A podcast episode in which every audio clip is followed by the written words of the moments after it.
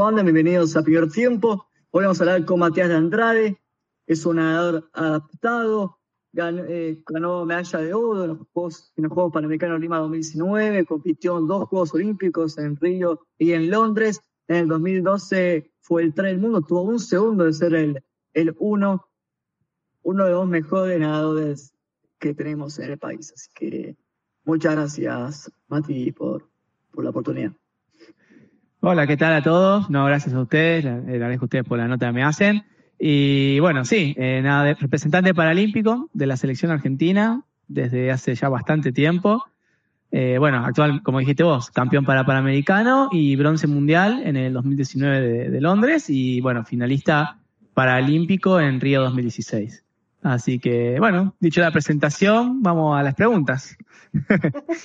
Para empezar, me que nos, nos cuentes cómo comenzaste en el deporte, si te acuerdas ese primer entrenamiento, esa primera vez que empezaste a nadar, ¿cómo fue? Sí, por supuesto, por supuesto. Una, una historia bastante compleja. No, mentira. Ya en un principio fui iba con mi viejo a hacer deporte. Mi viejo siempre fue una persona que le gustaba el deporte. Y bueno, de esas casualidades de la vida eh, empecé a, nadar. Eh, si no me, falla la memoria, en el Club 12 de Octubre, en Quilmes, en ese momento vivíamos en Buenos Aires. Eh, bueno, simplemente nadando y, he tenido un, un, que otro torneo de esa edad, pero viste cómo es, una de esa edad realmente no se acuerdan mucho de las cosas. Es una realidad. a los 10 años, bueno, nos mudamos a Córdoba, cuando fue lo de la crisis del año 2000, eh, mi viejo, al ser excombatiente de Malvina, bueno, tenía la posibilidad de, en Córdoba, de conseguir un trabajo mejor, viste, ante la situación y que somos una familia de seis personas. Mi viejo decidió eso, irse a vivir a Córdoba. Bueno, allá en Córdoba, el primer año, más o menos a mediados de año, mi, mi viejo dijo, vos tenés que seguir haciendo algún deporte, y me empezó a llevar a la Municipalidad de Córdoba Capital, en ese momento. Ah, nada. Y ahí fue cuando conocí a la entrenadora, que era Alba Richardson, que ella me vio a mí y dice, no, este chico tiene un talento y se tiene que competir. Y yo hasta ese momento no sabía de la existencia del deporte paralímpico. Resulta que, bueno, eh, descubrió que existía el deporte paralímpico y fuimos a un torneo. Y en ese torneo me llamó Edith, la actual técnica nacional, y dos equipos más, que en ese momento era Vida de Rosario y, y River Plate. Esos tres equipos me dijeron que quería que los represente. Yo en ese momento me volqué, bueno, por Independiente, eh, pues estaba la técnica nacional y demás, bueno, fue el más pegué onda. Y hasta hoy en día, a nivel paralímpico, sigo representando el club independiente, ¿no? A nivel nacional. Resulta, bueno, a los, a los 15 años me mudé a Miramar, de vuelta por unas conveniencias laborales de, mi padre, y, bueno, desde los 18 años que vivo acá en Mar del Plata. Eh, eso fue, digamos, mis orígenes de, de, de, la natación.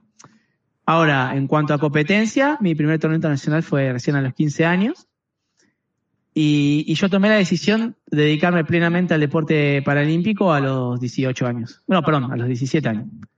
En el Parapanamericano de 2011, Guadalajara. Ahí tuve una experiencia muy fuerte, tuve un quiebre muy fuerte cuando fui medallista de plata. Eh, en el cual, bueno, cuando estaba en, en habitación en el, hotel, en la villa para, para Panamericana, eh, se me vino el recuerdo de, de, mi niñez, de una imagen que yo tenía con mi papá de viendo los Juegos de Sydney, 2000. Eh, y diciéndole a mi viejo, qué locura debe ser estar en un Juego Olímpico, dije yo, debe ser algo imposible, le dije. Y en, el, y en ese torneo, en esa carrera había logrado la clasificación a los Juegos Paralímpicos. Y ahí dije, yo no sé qué estoy pensando, dije, este es mi sueño, dije. Y ahí dejé de estudiar, en ese momento estaba estudiando biología y me dediqué plenamente a la natación.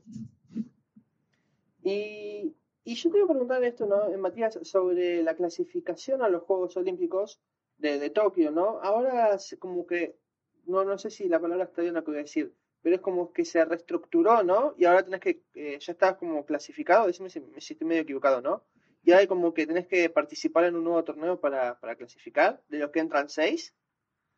Eh, resulta que, bueno, la pandemia fue bastante compleja. Hay un montón de torneos que se suspendieron y un montón de, marcas que se pudieron haber hecho.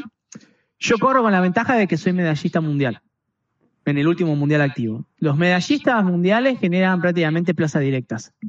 Es decir, yo estoy generando una plaza para mi país. No quiere decir que yo la vaya a tomar, pero tengo muchas posibilidades, digamos, de tomar esa plaza. No sé si se me entiende. Sí, sí. Ahora, lo que sí necesito yo es viajar a un torneo internacional y revalidar una marca mínima, ¿no? Y además necesito una reclasificación, porque, porque yo necesito confirmar mi categoría para poder competir en, en Tokio. Así que bueno, eso se va a hacer ahora en los próximos días, que vamos a viajar el 10 de junio a Alemania. Que ser un torneo internacional con determinadas características que se esté avalado por el Comité Paralímpico Internacional, ¿no? que haya clasificadores internacional. Y bueno, Alemania, el torneo de Berlín, que vamos a tener ahora en dos semanas, tres, eh, cumple con todas esas características. Y vos antes, ¿cómo, cu- para entender más eso, vos antes ya estabas clasificado y te tuviste que clasificar de vuelta, ¿es así? Eh, sería así, mira. En el año 2019 eh, cambió el manual de clasificación de natación. Ustedes, como sabrán, o los que no saben, les comento, las clasificaciones de natación van del 1 al 10 en las discapacidades motrices y 11 ciegos, 12 y 13 disminuidos visuales y 14 mentales. Bueno, yo era categoría 7. Resulta que con esta reestructuración del manual quedé como categoría 6. El problema es que todos los que se clasificaron bajo toda esta reestructuración necesitamos una confirmación de la clasificación. ¿Entiendes? Necesito volver a clasificarme y decir, bueno, sí, la clasificación que tuvimos era la correcta. Y ese año era este año, en 2021. ¿Qué pasa? Yo, si hubiese sido Tokio el año pasado, no me hubiese tenido que reclasificar. Porque mi clasificación era válida hasta el 2021.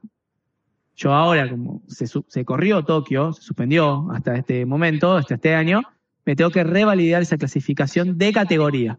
Ahora, lo que es marca, yo en el 2019 hice la marca múltiples veces. Y el mayor logro que me lleva a, a los Juegos Paralímpicos de Tokio es la medalla del Mundial, obviamente. Pero mis marcas ya son las marcas A eh, para dicho evento. Y tengo, de hecho, marcas B también en otras disciplinas, que no son los 100 metros espalda, que es justamente mi carrera principal.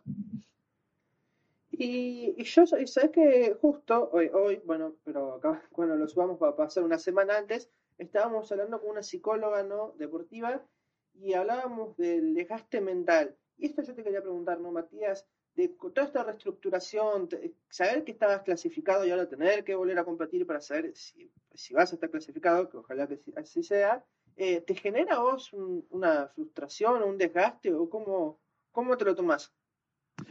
Sí, obviamente, toda esta situación fue un desgaste mental enorme. Uno imagínate que tenía planeado un macrociclo de cuatro años, donde iba a desencadenar el final del año pasado, y lo tuvimos que prolongar un año más. Eh, los entrenamientos para preparar un juego paralímpico, un torneo internacional de la magnitud que representa el evento deportivo más grande de- de- del, mu- del mundo, porque no hay nada más grande que eso, eh, es muy desgastante. Realmente uno invierte mucha energía, tanto física como mental. Eh, primero eso, el traslado de la fecha. Y segundo, obviamente, hay un estrés enorme en todo lo que conlleva la reclasificación y demás, porque uno ya tenía la seguridad de, que- iba a pasar las cosas de una manera y ahora uno no la tiene esa seguridad. A eso sumale que los torneos internacionales, hace un año, más y medio y medio que no competimos en torneos internacionales, eh, no veo a mis rivales hace un año y medio, así que son muchas cosas que uno quiere tener controladas, el deportista busca tener controlado de todo eso, busca encontrarse con la menor cantidad de sorpresas posibles en la competencia, y resulta que este juego va a ser todo lo opuesto. ¿Qué papel juega la, la- la- mentalidad para vos en la natación? Yo creo que en la natación, en cualquier deporte de alto rendimiento, llamémosle deporte de elite, más allá de deporte de alto rendimiento, ¿no? Los elite, ya los que están peleando las finales y demás, yo creo que tienen una cabeza por encima de las demás. Es, no, no hay forma, sino. Eh, la única forma de romper los límites, la única forma de quebrar esa estructura física que uno tiene, que todo el tiempo se está autoimponiendo, ese cansancio para mejorar y, mejorar y seguir nadando o seguir entrenando en base a ese cansancio, se logra con la cabeza. Yo creo que uno puede tener todo el entrenamiento del mundo y si ese día está mal de cabeza no sirve para nada. Eh, me atrevería a decir que es un 30% de preparación física y un 70% de, de, de mente, de cabeza del atleta, ¿no?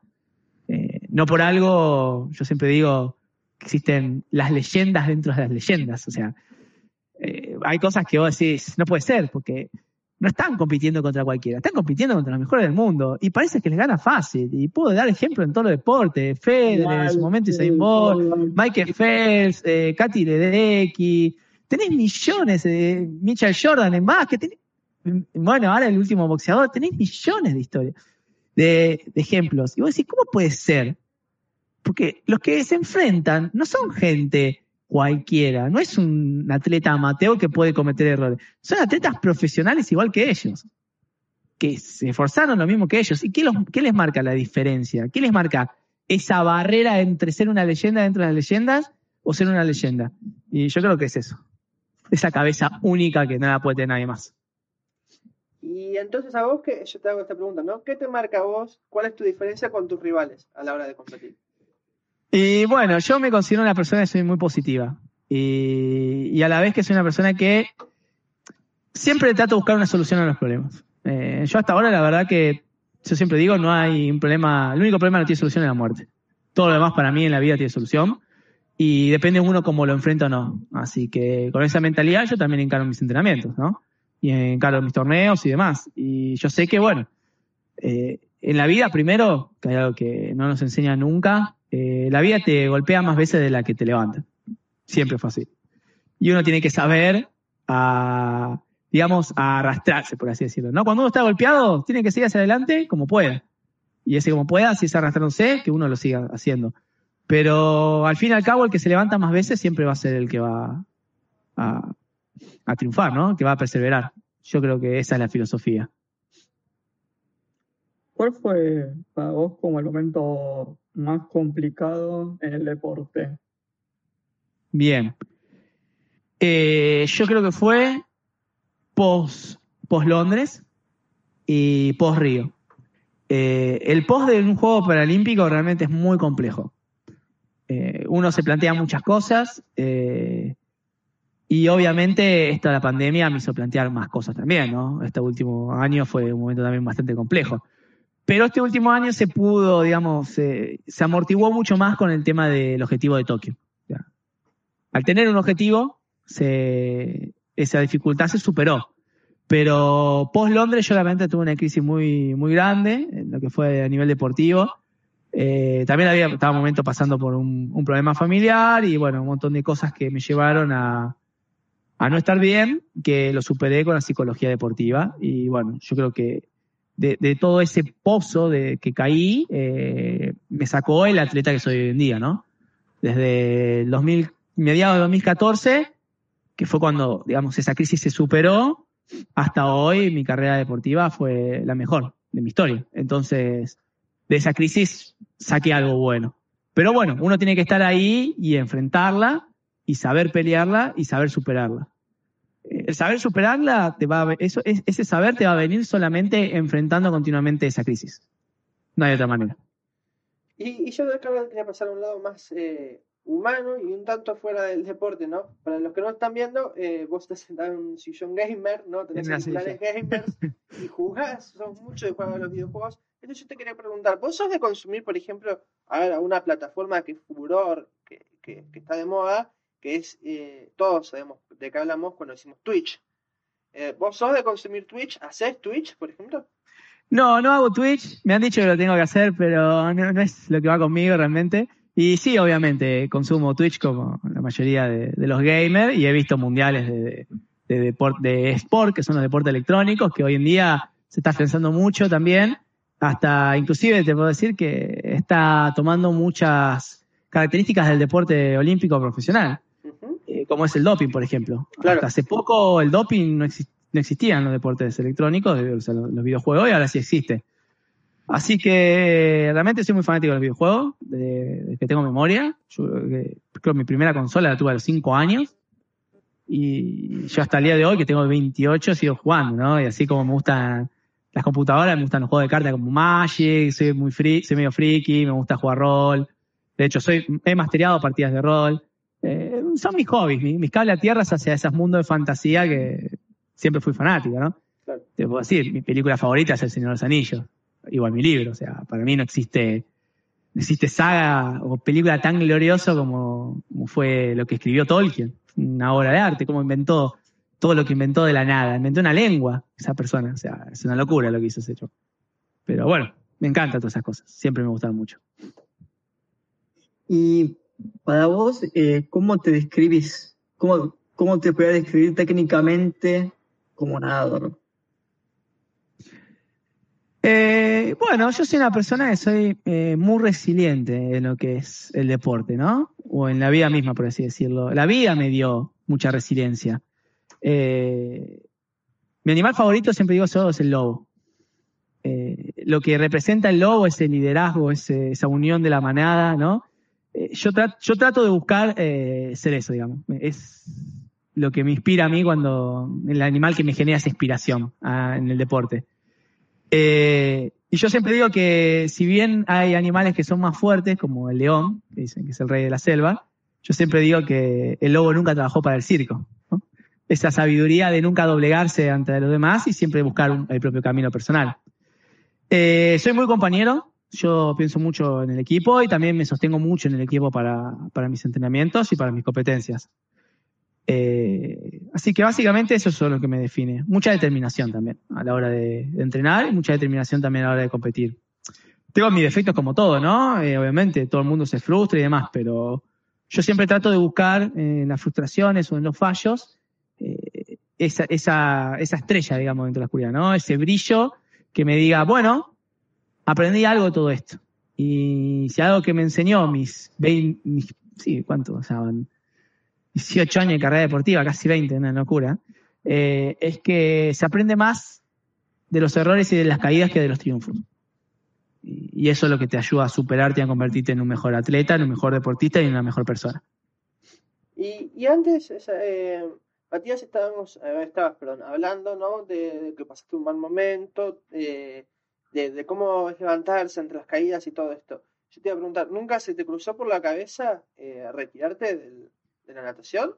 Sí, por supuesto, ese fue un momento que se me cruzó por la cabeza, de hecho, y superado eso, un momento que se me cruzó por la cabeza fue previo a post Río, en Río no tuve buenos resultados yo, o sea, si bien hice final, eh, esperábamos mucho más, nos habíamos preparado para muchas mejores marcas, para mucha mejor posición, y eso me generó una frustración muy grande. Eh, puedo decir que estuve una semana más yo en la Villa Paralímpica porque fue uno de los primeros en competir y la verdad que no la disfruté para nada. O sea, el estado de ánimo que tenía era muy malo y la vuelta también fue compleja. Bueno, uno obviamente buscó, eh, busqué apoyo en mis amigos, en mi familia. Eh, bueno, luego me puse de novio, ¿no? Todas esas cosas que uno va buscando también para, eh, digamos, esos apoyos emocionales que uno quiere, ¿no? También lo laburé con mi psicóloga deportiva y demás. Y tuve la suerte de que mis entrenadores, tengo muy buenos amigos, yo siempre digo lo mismo. yo tengo muy buenos amigos la amistad es muy importante, es muy importante también elegir bien los amigos, porque muchas personas se pueden hacer llamar amigos, pero amigos de verdad hay pocos. Yo siempre lo voy a decir, esos que están de manera incondicional, que ponen la mano en el fuego por vos.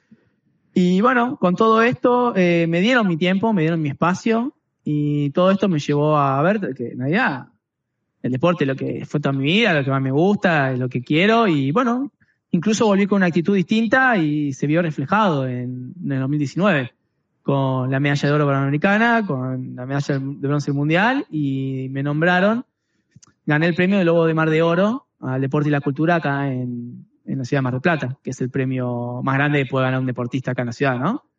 Y, hacía décadas que no ganaba un deportista paralímpico. Un atleta, una persona con discapacidad no ganaba eso. Y bueno, me sentí muy orgulloso y siento que se están rompiendo esas barreras, ¿no? Esas barreras de lo que son las personas con discapacidad, con las personas convencionales.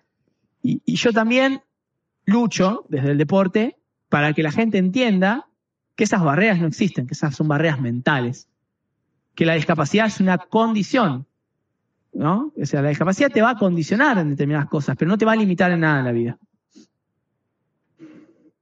Claro, sí, somos todos iguales. Este, y vos tuviste también, por ejemplo, hiciste, fuiste subcampeón del mundo en el mundial. Este, ¿Qué te acordás de ese mundial? ¿Cómo fue ser subcampeón del mundo?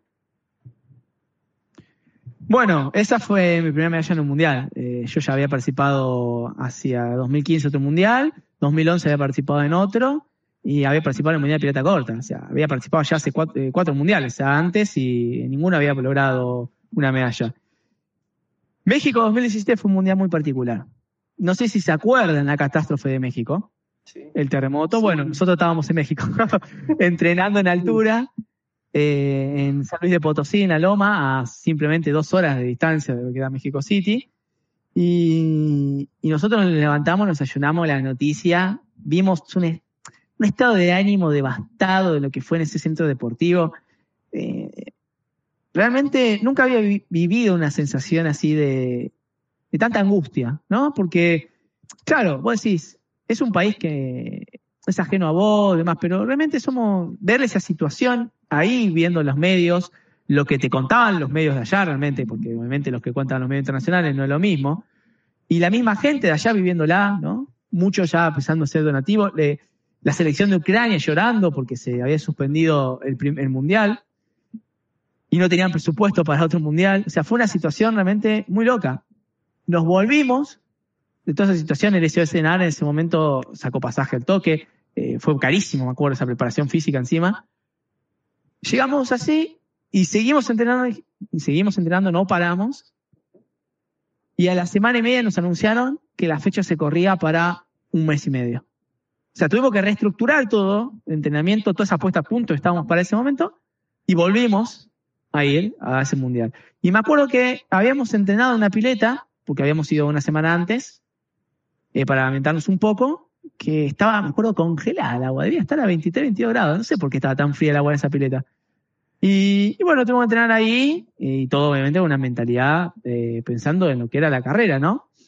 Así que pasaron cosas muy locas y yo le atribuyo mucho el logro a, la resiliencia. Creo que ahí fue donde más se vio quién era el deportista que era resiliente y quién no. Porque ahí era soportar eh, un montón de condiciones adversas y logramos un gran resultado. De hecho, fue una de las mejores marcas históricas lo que fue en ese mundial. Así que es raro. Yo me llevo una anécdota más de experiencia de vida con ese torneo. Realmente me enseñó muchas experiencias en la vida y que no todo pasa como realmente uno cree que va a pasar. O sea, se suspendió un evento de una magnitud enorme. Claro. Y la, la, suerte que tuvimos de no haber estado en el epicentro de, de la catástrofe, ¿no? Obviamente.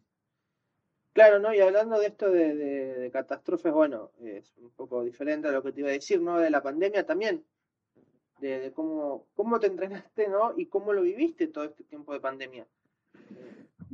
Sí, eh, la pandemia realmente lo que está pasando es terrible. Eh, en el mundo, más allá de la pandemia, de las guerras que están habiendo, se han desencadenado guerras muy fuertes, eh, inmigraciones, realmente estamos, yo creo que de toda esta crisis la humanidad tiene que sacar algo bueno tiene que haber una evolución como humanos. No podemos seguir siendo las personas egoístas y seguir viviendo eh, la destrucción del planeta que estamos viviendo, ¿no? Porque, por al fin y al cabo, por el mismo egoísmo, la misma ambición de, las personas más ricas, los recursos se están agotando. Eh, yo creo que tenemos algo de todo esto, esta pandemia. Espero que nos una como personas, ¿no? Una a la humanidad como gente y ayudarnos a entender que, que somos muy vulnerables en realidad, que no estamos preparados para afrontar estas crisis. Eh, yo estuve mucho tiempo sin entrenar, pero por suerte al estar clasificado a, a los Juegos Paralímpicos, hacer una proyección, yo paralímpica decía tener posibilidad de medalla, eh, cuando se habilitaron las primeras, los primeros permisos para entrenar, yo pude volver a entrenar. Y realmente fue empezar de cero. Eh, fue una reestructuración de decir, acá gana el que tiene mejor cabeza, el que se pone menos ansioso, el que sabe que, el que no juega con el tiempo, el que, el que le da, le permite a su cuerpo, le da los espacios que le tiene que dar, eh, digamos, no, no, pensar que después de estar dos, tres meses parado, como estuvimos, eh, después de los primeros dos meses uno va a estar en el nivel que estaba antes, no, todo el contrario. Eh, fue un ciclo que conllevó alrededor de seis meses volver a estar en un estado deportivo, en un estado de competencia adecuado. Y bueno, y después fueron muchos antibajos, muchos torneos cancelados, prepararse para un torneo que se suspendía, prepararse para otro torneo que se suspendía, prepararse para otro que se suspendía, y realmente entrenar en la incertidumbre de decir qué es lo que va a pasar. Pero bueno, superado todo eso, trabajado también con la psicología, no queda más que, que, como yo digo, es un salto de fe, Tokio, ¿no? Es un salto de fe, Tokio. No sé si alguien vio El Hombre Araña, alguna vez o la película que el, el Hombre Araña dice, eh, es como un salto de fe, ¿no? Eh, descubrir mis poderes, dijo el Hombre Araña. Fue un salto de fe. Bueno, Tokio es un salto de fe realmente. A lo gaming sería el salto del águila, ¿no? De, el salto del águila. el salto del águila el Assassin's Creed. Pero sí, sí, yo lo veo más un salto de fe estos juegos. Yo creo que eh, va a reflejar como, como la figura de un fénix, ¿no? Que, la- va, va a resurgir un poco la humanidad de esas cenizas. Va a empezar de vuelta a prenderse la llama del ave fénix. Y yo creo que los juegos van a reflejar un poco eso. Vos cuando, cuando empezaron a dar los casos eh, y estábamos cada vez peor, vos estabas en Venecia, ¿no? Estabas en Italia, compitiendo en un torneo, te estabas preparando y de la nada te dicen, mira, acá en Venecia hay un, hay un caso de una, de una muerte por COVID. ¿Te acordás de ese momento? Me imagino, algo que no, no, era, era algo impensable, un chiste, quizás. La pandemia justo ahora, Italia, ¿qué pasó?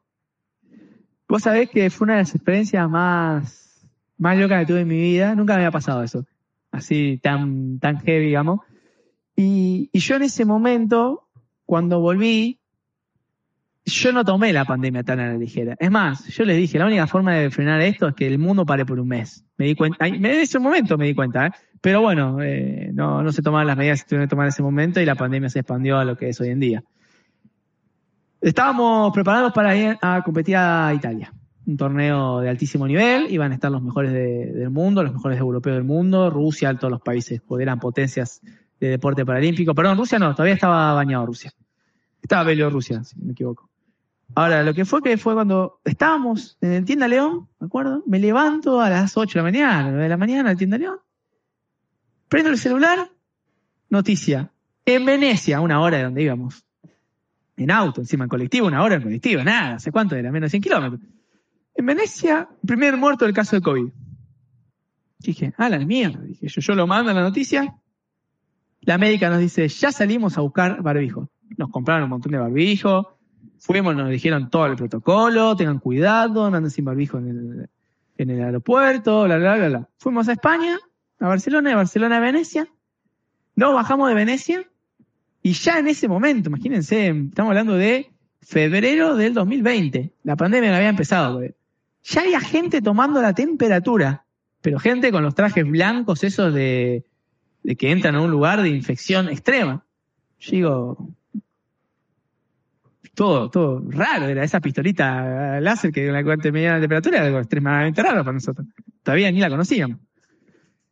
Bueno, viajamos, o sea, llegamos al hotel. Encima estuvimos con el ruso, con los chinos en el mismo, en el mismo colectivo. Nos tocó viajar. Y ya se hablaba de que estaba todo complicado, segundo caso de muerte, que las noticias, la bolsa de- había caído, la bolsa italiana, eh, los peores casos de, bueno, los casos aumentaban, crisis sanitaria. A la noche la ministra de, de Deporte y Cultura anunció que se cancelaban todos los eventos. Así que esa misma noche se hizo una reunión, se anunció que se cancelaban los eventos. Ya no había transporte público con normalidad. Ya estaba como puesta la cuarentena pública en, en Italia. Hicieron cuarentena estricta de ellos, ellos. Y al día siguiente les hizo cenar. O sea, ese mismo día se comunicaron yo me acuerdo el otro día de haberme levantado y ir a desayunar a las seis y media de la mañana, viste, los horarios europeos se manejan distinto. Claro. Me voy a, a la, a la habitación, me pega un baño y me tocan la puerta. Mati, cambiate que en media hora nos vamos. Bueno, dicho y hecho, me armé la valija, todo, media hora nos fuimos. Colectivo, aeropuerto, no- bueno, nos fuimos. Eh, y las noticias eran todas desesperanzadoras, me acuerdo. Todos los medios eran todos desesperanzadores. Y bueno, a lo- al día o a los dos días se hizo la cuarentena estricta allá en Italia. Se empezaron a suspender los vuelos, eh, ya se habían cancelado, los vuelos no, no, no, no circulaban con normalidad. Y yo tenía un amigo que se había ido a, a Europa en una, no sé cómo se llaman esos viajes de trabajo, no sé, ¿viste? Cuando se reciben y Claro. van a capacitarse a varias empresas, no sé cómo es el tema. Bueno, eh, quedó varado en Europa. Tuvo dos semanas varado en Europa hasta que pudo conseguir un vuelo de rep- repatriotismo y lo repatriaron, lo trajeron para Argentina. Uno de mis mejores amigos vivía en Córdoba. Terrible. Así que zafamos de casualidad, me acuerdo. Pero, En el límite. pero bueno, por suerte no, no te pasó nada, no, no te contagiaste. En, no, no sé si te contagiaste ahora en, en, en- En pandemia me contagié. Ah. Eh, sí, sí, sí. Eh, no, no, realmente con cuidados y todo, con los protocolos que correspondían y todo, así todo, me, agarró COVID. Eh, bueno, si bien mi novia labura en el área de salud, pero mi novia también está vacunada, así que es como que es extraño, ¿no? Uno tampoco puede dejar ver la familia, yo siempre digo lo mismo. Eh, la vida es una sola, la pandemia es durísima, pero la familia se puede dejar de ver para mí. Y yo creo que eso es lo que también ocasiona que los contagios se, estén, ¿no? Eh, pero yo creo que no, es el tema de, de, la familia y demás lo que son los contagios, sino yo creo que es mucho parte de, responsabilidad de la gente pensando que nunca le va a tocar hasta que le toca. Eh, eso por un lado, y por otro lado que las medidas en salud eh, creo que se toman muy a la ligera realmente. Cuando fue lo de, me acuerdo, de las primeras cuarentenas estrictas, eh, hubo viajes clandestinos, hubo fiestas clandestinas, eh, o sea, no se respeta nunca nada. Eh, los bares acá en Mar del Plata, la gastronomía, tanto que decían, no, que la gastronomía está reafectada, la gastronomía está reafectada. Salís y vos decís, no cumple los protocolos. O sea, todo bien, cuando no hay gente los cumplen. Cuando hay mucha gente empiezan a poner, a agregar a la mesa y vos decís, eh, ¿qué se puede hacer entonces? Si los protocolos que hay no se cumplen adecuadamente, eh, generan esta situación de decir, está bien, le damos la pauta para que ciertas cosas abran, pero no cumplen los protocolos. O sea, es, una doble cara de la moneda todo el tiempo, realmente. Hay una cara y una cruz en toda situación, en toda área, en todo momento. La pandemia afectó a trabajadores, económicamente devastó un montón de gente, un montón de deportistas vieron sus sueños rotos, como lo pasó ahora hace poco la noticia de los atletas eh, del ENAR que se quedaron sin un viaje sudamericano, que se entrenaron y se prepararon. Eh, yo sé lo horrible que es que se suspenda un torneo por el cual te preparaste tanto tiempo. Es, realmente desesperanzador. Es como si, si estudiaste seis años para una carrera y de golpe te digan, no, el título no sirve, no te lo vamos a dar, te que estudiar otros seis años más. Es, es muy desesperanzador realmente lo que, lo que está ocurriendo. Pero bueno, debemos unirnos también un poco como sociedad, un poco como gente y dejar de pensar en el egoísmo personal y empezar a pensar un poco el otro, ¿no? Eh, hay gente que la está pasando peor. Esta semana se murió un ex nadador paralímpico, un ex atleta argentino de COVID. Eh, una persona que tenía una familia, tenía hijos, 30 años. O sea, ¿qué edad de riesgo me ves ahí? Entonces realmente tenemos que concientizarnos y cuidarnos. Bueno, ¿conocías a Corbarán? Por supuesto, fue compañero mío. Él fue compañero mío de Club Independiente, de hecho. Hasta el 2015, todos los torneos, la mayoría de los torneos se vivían juntos. Bueno, luego siguió otro camino, ¿no? Obviamente, decidió otro camino, pero al fin y al cabo fue deportista y lo fue hasta el compañero mío de selección hasta el 2015. ¿Y cómo te pegó la noticia? Y realmente es muy triste, pero no, yo creo que no es, bueno, la, siempre la muerte es, es algo que duele, ¿no? Somos personas que, que vemos a la muerte como algo malo. Yo no la veo como algo tan malo, simplemente la muerte es, eh, es un camino más y, y, es un camino que vamos a tomar todos tarde o temprano. Eh, pero me duele el hecho de saber de que se murió de COVID.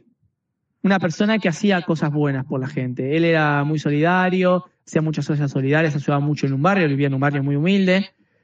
Eh, y ver los comentarios de la gente con respecto a la pandemia, criticando las medidas que se toman, eh, más allá de la política, saquemos la política de lado. Si se, tenemos los ejemplos afuera, tenemos el ejemplo de Brasil, tenemos el ejemplo de lo que fue Chile, tenemos el ejemplo de lo que fue en su momento Reino Unido, que se murieron, un, si no me equivoco, se murió un ministro importante de Reino Unido también, se murieron empresarios muy, muy famosos. Tomemos conciencia de que lo que está ocurriendo en realidad es algo que nos afecta a todos. ¿Cuánta gente, más gente tiene que morir para que nosotros debamos tomar conciencia de que la pandemia es algo realmente complicado, es algo realmente complejo? Es una situación extrema que tenemos que superar, tenemos que ser coherentes, tenemos que hacer caso a las medidas y hacer un poco un sacrificio personal cada uno. Y no dejar de decir que porque se cierra todo nueve días, eh, está todo mal, sigue siendo fiestas clandestinas, decir, ah, no, yo me paso por, las bolas, pero no le diga así, pero me paso por la bola lo que diga el gobierno. No es así, realmente. Empezar a decir, las medidas son necesarias para que se muera, no se muera tanta gente. Y, y yo te iba a preguntar esto, ¿no? Ahora, en tiempos de pandemia, eh, te iba a hacer una, una, dos preguntas en realidad. Una, por ejemplo, ¿cómo es tu cable a tierra? Si, por ejemplo, los, los videogamers. Los videojuegos. Los videojuegos son tu cable a tierra o lo de la natación. ¿No? Y después, ¿cómo, ¿cómo te entrenaste en tiempos de pandemia? Bueno, eh, mi cable a tierra fueron los videojuegos. De hecho, eh, esos dos meses que no entrené, eh, y topeamos con un grupo de amigos eh, en un juego, en una comunidad de videojuegos de 5.000 personas, en un juego viejo, Lineage, no sé si lo conocen.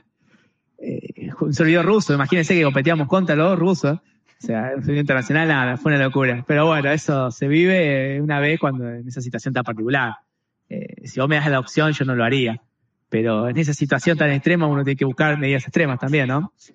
Eh, nunca dejamos de prepararnos físicamente. Eh, siempre hicimos preparación física por Zoom.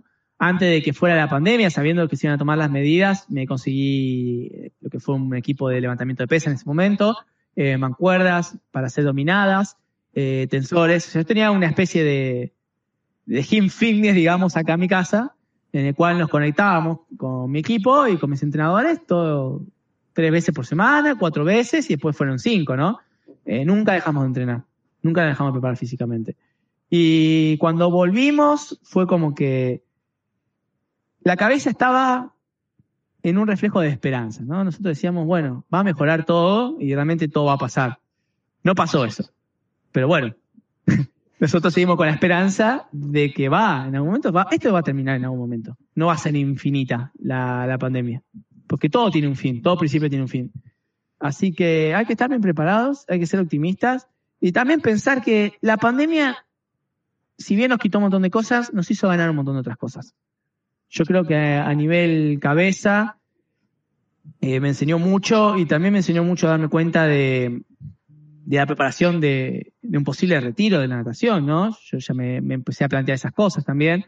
Y bueno, así pude decidirme a estudiar programación, me di cuenta de la programación es lo que me gustaba, de hecho lo estoy haciendo en este momento. Eh, así que no todo fue negativo. Yo pude ver una luz, digamos, al final del túnel. Y yo creo que mucha gente lo pudo hacer. Si uno le pregunta en ese momento, ¿no? Ahora obviamente la pandemia está fuera de las manos, pero ¿te dejó algo positivo la cuarentena? Yo creo que a todos los deportistas te van a decir que sí. Que algo positivo les dejó a todos. Y para cerrar, remate y motivado, darte cuáles son tus objetivos para lo que se viene. Si te llegas a clasificar a Tokio, ¿vos crees que te chance de, de ganar una medalla? ¿Cuáles son tus expectativas para lo que viene? Eh, y bueno, yo la verdad que lo que era el año pasado tenía mucha fe de una pelea de una medalla.